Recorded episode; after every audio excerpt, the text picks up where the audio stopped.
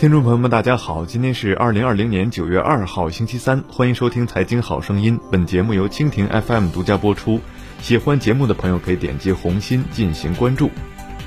就在 TikTok 在美交易即将达成之际，我国商务部和科技联合公布关于调整发布中国禁止出口、限制出口技术目录的公告。专家点名涉及 TikTok 算法技术出售。八月三十号，字节跳动官方账号表态。公司关注到商务部和科技部公告，公司将严格遵守《中华人民共和国技术进出口管理条例》和《中国禁止出口、限制出口技术目录》，处理关于技术出口的相关业务。美国彭博社当地时间八月三十号援引知情人士的话说，根据中国对人工智能技术出售实施的新限制，字节跳动需要获得中国政府的批准，才能出售 TikTok 美国业务。这名知情人士表示。中国新规则将拖延 TikTok 的出售交易。新规定并非是一项彻底的禁令，由于中国的审批需要时间，所以 TikTok 交易可能会拖到十一月美国选举之后。八月二十八号，商务部会同科技部调整发布了中国禁止出口、限制出口技术目录。中国对外经济贸易大学教授崔凡随后接受新华社采访时表示。新目录生效时尚未完成交易的技术出口方，如果准备出口调整后目录的限制类技术，建议暂停磋商与贸易程序，履行好相关申请手续。以字节跳动公司可能出售 TikTok 美国业务为例，作为一家迅速成长的创新型企业，字节跳动在人工智能等领域拥有多项前沿技术，有的技术可能涉及调整后的目录。TikTok 在美国拥有超过一亿用户、一千五百多员工以及数千家合作伙伴。TikTok 美国业务此前的市场传闻售价在二百亿至五百亿美元。目前已有微软、推特、甲骨文等公司先后确认或传出有意参与收购 TikTok 美国业务。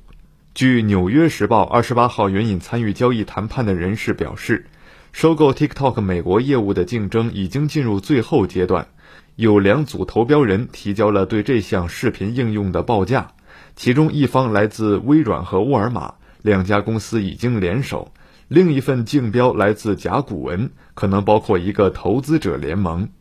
商务部福茂司负责人解读目录调整时表示，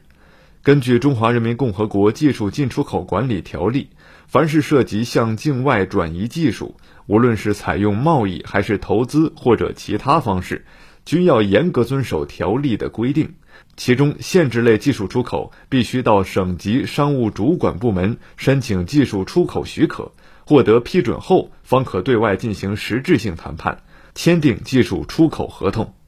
中国对外经济贸易大学教授崔凡表示，字节跳动在人工智能等领域拥有多项前沿技术，有的技术可能涉及调整后的目录。如果字节跳动计划出口相关技术，应该履行申请许可程序。此次目录调整发布，对一些正在进行或正在考虑技术出口的企业有何影响呢？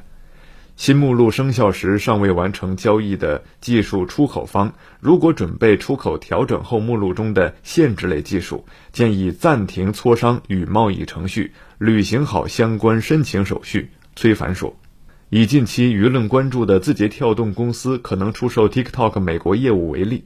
作为一家迅速成长的创新型企业，字节跳动在人工智能等领域拥有多项前沿技术，有的技术可能涉及调整后的目录，如目录在限制出口部分计算机服务业类的信息处理技术项下新增的第二十一条关于基于数据分析的个性化信息推送服务技术。第十八条关于人工智能交互界面技术等控制要点，就可能涉及该公司技术。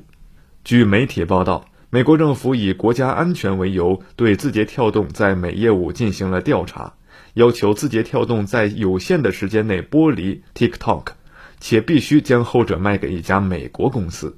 如果字节跳动计划出口相关技术，应该履行申请许可程序。崔凡说。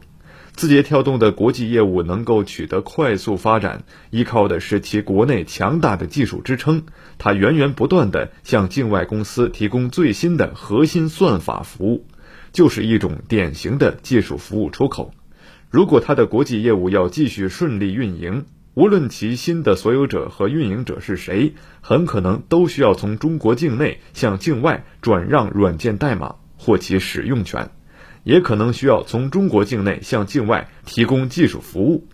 因此，建议字节跳动认真研究调整后的目录，严肃并慎重考虑是否需要暂停相关交易的实质性谈判，履行好法定申报程序，而后再视情采取进一步行动。崔凡说。